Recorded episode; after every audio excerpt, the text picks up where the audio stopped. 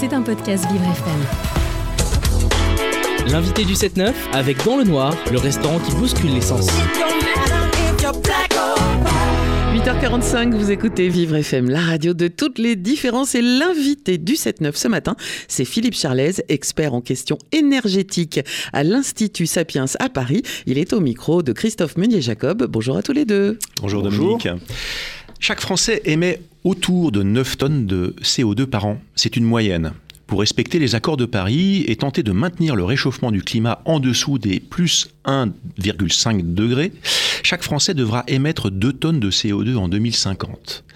Le problème, c'est qu'au rythme actuel de décarbonation de notre pays, mais au-delà de tous les pays européens, nous atteindrons cet objectif au mieux en 2075. Quelles en seront les conséquences? Y a-t-il d'autres alternatives? Et c'est le directeur de l'Observatoire Énergie-Climat de l'Institut Sapiens, qui s'appelle Philippe Charles, qui est à notre micro ce matin, qui vient nous en parler et qui propose un autre chemin. Bonjour Philippe. Bonjour.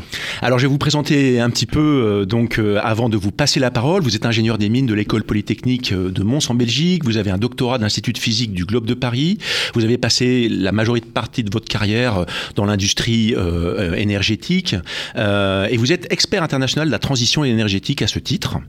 Vous avez commis de nombreux ouvrages sur l'énergie, dont la croissance, dont croissance énergie-climat, dépasser la quadrature du cercle, l'utopie de la croissance verte, les dix commandements de la transition énergétique et euh, la, le dernier en date qui vient de sortir, je crois, qui est disponible sur euh, la plateforme Amazon, c'est la transition énergétique est-elle soutenable? Absolument. Voilà. Euh, et donc l'idée, c'est effectivement de vous passer la question. C'est un ouvrage individuel qui est un ouvrage collectif dû à l'Institut Sapiens. J'insiste. J'ai présidé l'ouvrage, mais disons que nous sommes quatre auteurs sur le pour, pour publier cet ouvrage. D'accord.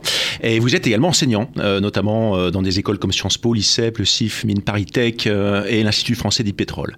alors, justement, Philippe, Charlaise, je vous repose la question, la transition énergétique est-elle soutenable?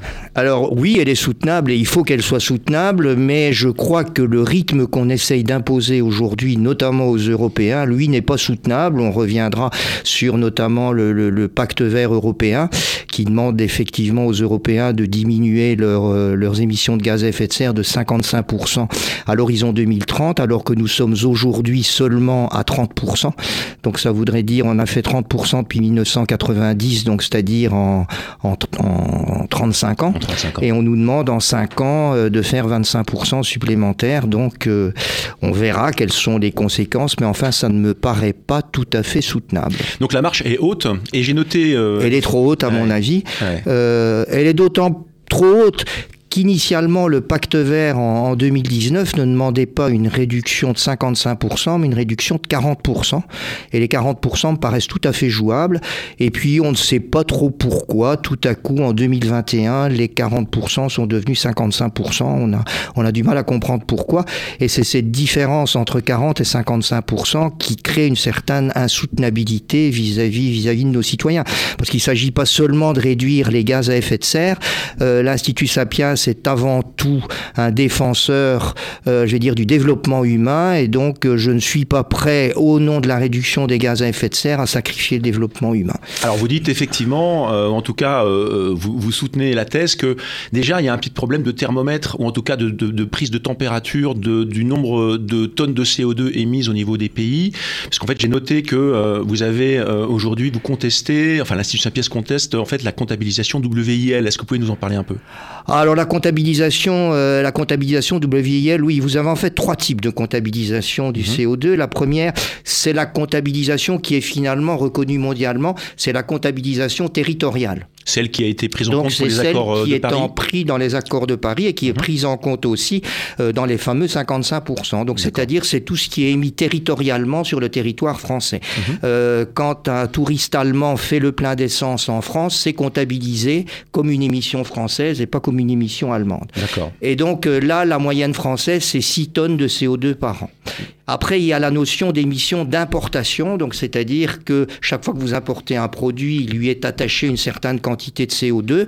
Euh, donc quand vous achetez un t-shirt chinois, par exemple, on vous comptabilise la quantité de CO2 requise pour fabriquer ce, t-shirt. Et là, on monte aux, 9, tonnes. Aux fameuses 9 tonnes. de plus. Euh, alors, on n'appelle plus ça les émissions territoriales, on appelle ça l'empreinte carbone. Mhm.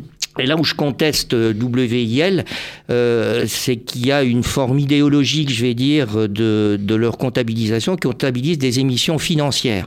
C'est-à-dire qu'à partir du moment où vous détenez des actions de groupes pétroliers ou bien de gros émetteurs comme euh, du verre, du ciment, en fait, le fait de détenir euh, économiquement ces, actions ou ces actifs, on vous comptabilise des, des émissions supplémentaires. Donc le risque, c'est une double comptabilisation Et donc, ah, il y a une double comptabilisation, et c'est comme ça qu'on arrive idéologiquement à montrer que les 10% les plus riches émettent la moitié des émissions mondiales. Donc, je trouve que c'est une façon qui est tout à fait discutable, puisqu'en fait, euh, on imagine bien, surtout quand ça vient du WIL ou que ça vient d'Oxfam, qu'on cherche en fait euh, à démontrer, on sait qu'il y a une opposition idéologique au capitalisme et que quelque part, on essaye de démontrer que les plus riches émettent le plus en trafiquant un peu les chiffres. Ah d'accord. Alors l'Institut Sapiens, effectivement, est donc le, groupe euh, énergie-climat que vous, vous présidez au sein du, de l'Institut Sapiens. Donc, étant, enfin moi, ce que j'ai compris effectivement de, de, de, ma lecture de, votre, de votre ouvrage, c'est de dire, on, on peut-être on noircit un peu trop le tableau et ça peut découvrir encourager euh, certaines euh, parties prenantes de euh, se mettre à décarboner leur activité. Oui, alors ça, en ou fait, oui, l'Institut Sapiens a une position intermédiaire entre les deux extrêmes, donc c'est-à-dire qu'on est des climato-convaincus, on est convaincus du réchauffement climatique et de son origine anthropique, mais on considère qu'aujourd'hui il y a encore énormément d'incertitudes au niveau des températures extrapolées dans l'avenir, et ces incertitudes nous disent que certes il faut décarboner le plus rapidement possible, mais encore une fois pas au dépens du, du développement humain. Et vous avez l'extrême, les deux extrêmes. D'un côté, on va pas en parler, c'est les sceptiques qui disent soit il n'y a pas de réchauffement climatique, ça c'est les négationnistes, c'est de plus en plus rare. Mais ceux qui disent que l'origine n'est pas anthropique. Donc là, moi j'ai beaucoup travaillé sur le sujet, j'ai pas de doute sur euh, sur l'origine anthropique du réchauffement. Puis vous avez les climato-catastrophistes qui disent effectivement que la race humaine est pratiquement en danger. Et si on n'abandonne pas notre modèle économique actuel et notre société de croissance, on, on va dans le mur. Donc ça c'est ce que j'appelle le décroissantisme le problème, c'est que le décroissantisme, surtout s'il est appliqué très rapidement, va nous amener tous vers la pauvreté absolue. Donc il faut quand même essayer de trouver un modus vivendi entre une décarbonation raisonnable et la préservation du développement humain auquel je reste, je regrette, mais très attaché. Donc il y a une voie médiane, c'est celle que c'est la voie médiane que nous préconisez. voilà. Et donc moi j'appelle ça c'est euh, un développement durable reposant sur une croissance soutenable. Donc on reconnaît que notre société aujourd'hui a énormément de gaspillage mondialement. Je vais vous donner trois chiffres. Hein. Le euh, disons que le seuil de développement en matière de consommation énergétique, c'est 30 MWh par an et par habitant. Le français en consomme 40, donc il n'est pas très très loin finalement. Il optimise bien. L'Australien, c'est 70, l'Américain 80, la Boudabien 120. Donc on voit qu'avant de, disons, jeter le bébé avec l'eau du bain, on peut quand même essayer d'optimiser la société dans laquelle on vit. Donc optimisation énergétique. Optimisation énergétique, optimisation carbone en essayant de décarboner, mais encore une fois, un rythme raisonnable pour euh, préserver le, le, développement humain. D'autant qu'aujourd'hui, la majorité des émissions, et ça va encore s'accélérer dans le futur, viennent essentiellement des pays émergents qui émettent les deux tiers des émissions. Ce sera 80% en 2050. Euh, il faut quand même rappeler que la France ne représente qu'un pour cent des émissions et que donc euh, on a beau faire des efforts démesurés, ça ne va pas nécessairement avoir un, rôle très important. Alors on a tendance à ramener ça sur le plan moral, mais bon, c'est pas la moralité qui va réduire les émissions et qui va euh, refroidir le climat. Alors justement, euh, Philippe Charles, vous présentez dans votre ouvrage ou dans l'ouvrage de, l'Institut Sapiens plus précisément, en fait tout un tas de sujets qui permettent d'atténuer effectivement cette d'atténuer, aussi de s'adapter. Et, de s'adapter. Alors dans la partie atténuation, moi j'ai noté deux trois petites choses assez intéressantes, notamment la partie pompe à chaleur. Oui. Euh, avec en fait une technologie qu'on appelle le que vous appelez le géostockage. Oui. Et est-ce que vous pourriez nous nous, nous, nous, euh, nous, parler un petit peu de cette technologie? Oui, alors ben, la, la, pompe à chaleur est un, est un outil exceptionnel qui n'est pas récent. Hein. Ça a été inventé par Sadi Carnot en, en, 1800, en 1810, je crois. Donc c'est pas une technologie euh, qui est, qui est disons, révolutionnaire et mhm. récente. Mais il faut savoir que l'efficacité d'une pompe à chaleur, elle est essentiellement dépendante de la différence entre la température. extérieure et la température de la pièce. Plus elle est faible, plus c'est efficace. Mhm. Donc c'est-à-dire que quand on attaque une pompe à chaleur avec une température... Donc imaginons la température extérieure est de 5 degrés et vous les montez à 20, ça fait 15 degrés de différence. Mhm. Vous n'allez pas avoir une efficacité euh, optimum pour la pompe à chaleur. Donc l'idée euh, du géostockage, c'est de chauffer de l'eau l'été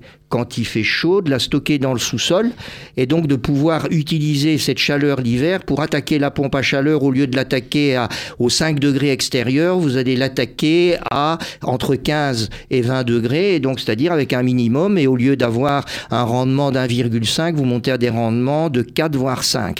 Donc c'est-à-dire grande efficacité de la pompe à chaleur, ce qui veut dire beaucoup moins de consommation électrique de cette pompe à chaleur. Le seul problème, c'est que c'est quand même des investissements qui sont assez importants. Donc c'est pas applicable à une maison individuelle. On va plus appliquer ça dans le tertiaire, par exemple. On va mettre le géostockage sous le parking d'un grand centre commercial et puis là, ça va être extrêmement efficace. Et donc, c'est une, c'est une technologie qui, à mon avis, devrait, devrait prendre euh, de l'importance dans l'avenir. Autant récupérer la chaleur gratuite l'été du soleil et l'utiliser l'hiver en la stockant dans le sous-sol. Alors, vous, vous préconisez également, en fait, l'usage du gaz naturel comme variable d'ajustement pour le mix électrique. Est-ce que vous pouvez nous en parler un peu? Alors, je, je, ne sais pas que je le conseille, c'est que c'est le résultat de notre analyse. Euh, c'est-à-dire que globalement, euh, la première chose, c'est qu'à l'horizon 2050, le gouvernement projette 900 TWh. Et on considère que ces 900 TWh, après avoir fait beaucoup de calculs, sont insuffisants, encore une fois, pour assurer une croissance minimum et puis pour réindustrialiser. Réindustrialiser, ça demande de l'énergie et nous, on est plutôt à 1200 TWh. Et pour arriver à ces 1200, avec notamment une part électrique qui va beaucoup augmenter, puisque une, en grande partie, euh, la transition énergétique, c'est d'une électrification des usages, des pompes à chaleur, des voitures électriques, plus d'électricité dans le dans, dans, dans l'industrie. Aujourd'hui, le mix c'est 75% de chaleur, 25% d'électricité. Mhm. On va passer à deux tiers d'électricité, un tiers de chaleur. Et ce que je vois, c'est que pour arriver à mes 800 TWh d'électricité à l'horizon 2050, c'est-à-dire le double de la consommation électrique actuelle, euh, le retard qu'on a pris sur le nucléaire et malgré tout ce qui est prévu en renouvelable est insuffisant. Et donc j'ai besoin de gaz pour arriver à produire ces, ces, ces, ces 800 TWh. Ce qui veut dire, et c'est un petit peu anachronique, que euh, en fait, il y aura l'électricité sera plus carbonée à l'horizon 2050 qu'elle ne l'est aujourd'hui, mais il ne faut pas oublier sur un double de la consommation, ce qui fait évidemment une grosse différence. On aurait pu encore parler de beaucoup de choses, malheureusement, euh, l'heure tourne très très vite et il faut qu'on conclue. Euh, donc j'avais quelques questions sur l'adaptation, mais euh, voilà, donc euh, je pourrais pas vous les poser malheureusement. Merci Philippe Charles d'être venu nous voir ce matin pour nous présenter cet ouvrage dont on, va rappeler le titre, qui est qui est qui est la qui est la transition énergétique, énergétique est-elle soutenable, qui est disponible sur la plateforme Amazon. Disponible sur la plateforme Amazon et le résumé pour décideurs est en libre accès sur le site de l'Institut Sapiens. Très bien, merci à vous Philippe Charles d'être venu nous voir au micro de Vivre FM. Merci à vous.